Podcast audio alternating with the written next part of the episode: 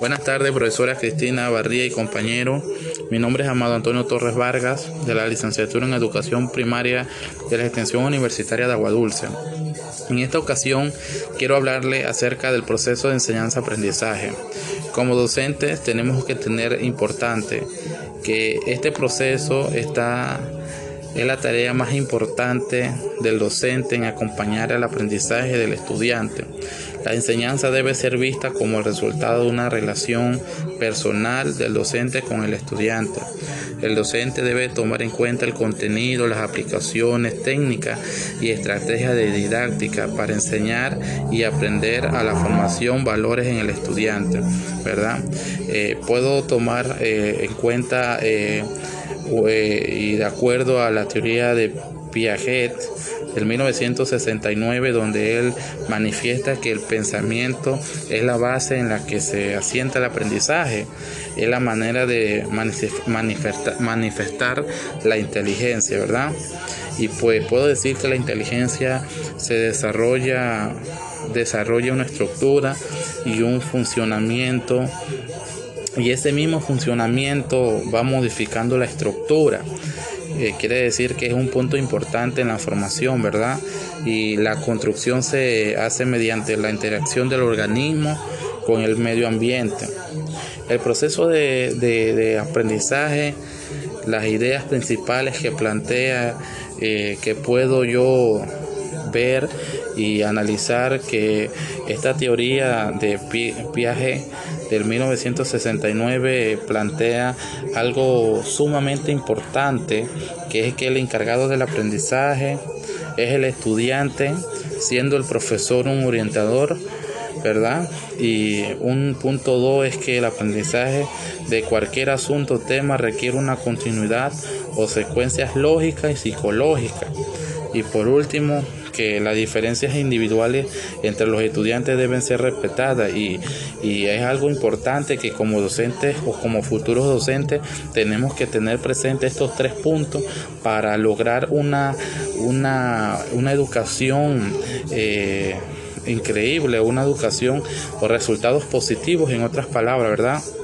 Y por eso que considero yo que como docente es necesario comprender el aprendizaje eh, que el aprendizaje es algo personal, que debe tener algo centrado en objetivo y que necesita una continuidad constante, una retroalimentación y que esté principalmente el aprendizaje y que sobre todo que debe estar basado en una buena alimentación entre los elementos que deben de participar en ese proceso como el docente, el estudiante y compañero, ¿verdad? Y algo que tenemos que nosotros como futuros docentes preguntarnos cómo funciona el proceso de enseñanza, ¿verdad? El proceso, el aprendizaje y la enseñanza son un proceso que dan continuidad en la vida de todo ser humano. Por eso no podemos hablar de uno sin hablar del otro ambos tienen una gran importancia, es decir, la enseñanza y el proceso y el aprendizaje tienen que estar allí, ¿verdad? Eh, esos procesos, ambos procesos eh, reúnen un torno o, decir un eje central, eh, un propósito en el proceso de enseñanza-aprendizaje que es la estructura en una unidad de sentido. Como bien dije, el proceso de enseñanza-aprendizaje está compuesto por el docente, eh, eh, por el estudiante y los contenidos y las variables ambientales, ¿verdad? Y viendo todo esto, pude analizar que cada de estos cuatro elementos se identifican identifican las principales variables de influencia en el proceso de enseñanza, ¿verdad? El estudiante tiene la capacidad, la inteligencia y la velocidad de aprender, del aprendizaje.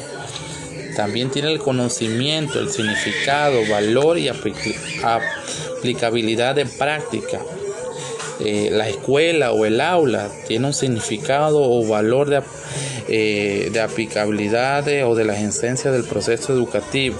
Y el docente tiene la relación docente-estudiante, que nunca debe de faltar esa relación, ya que eso atrae una dimensión, es un aspecto intelectual del docente y el estudiante.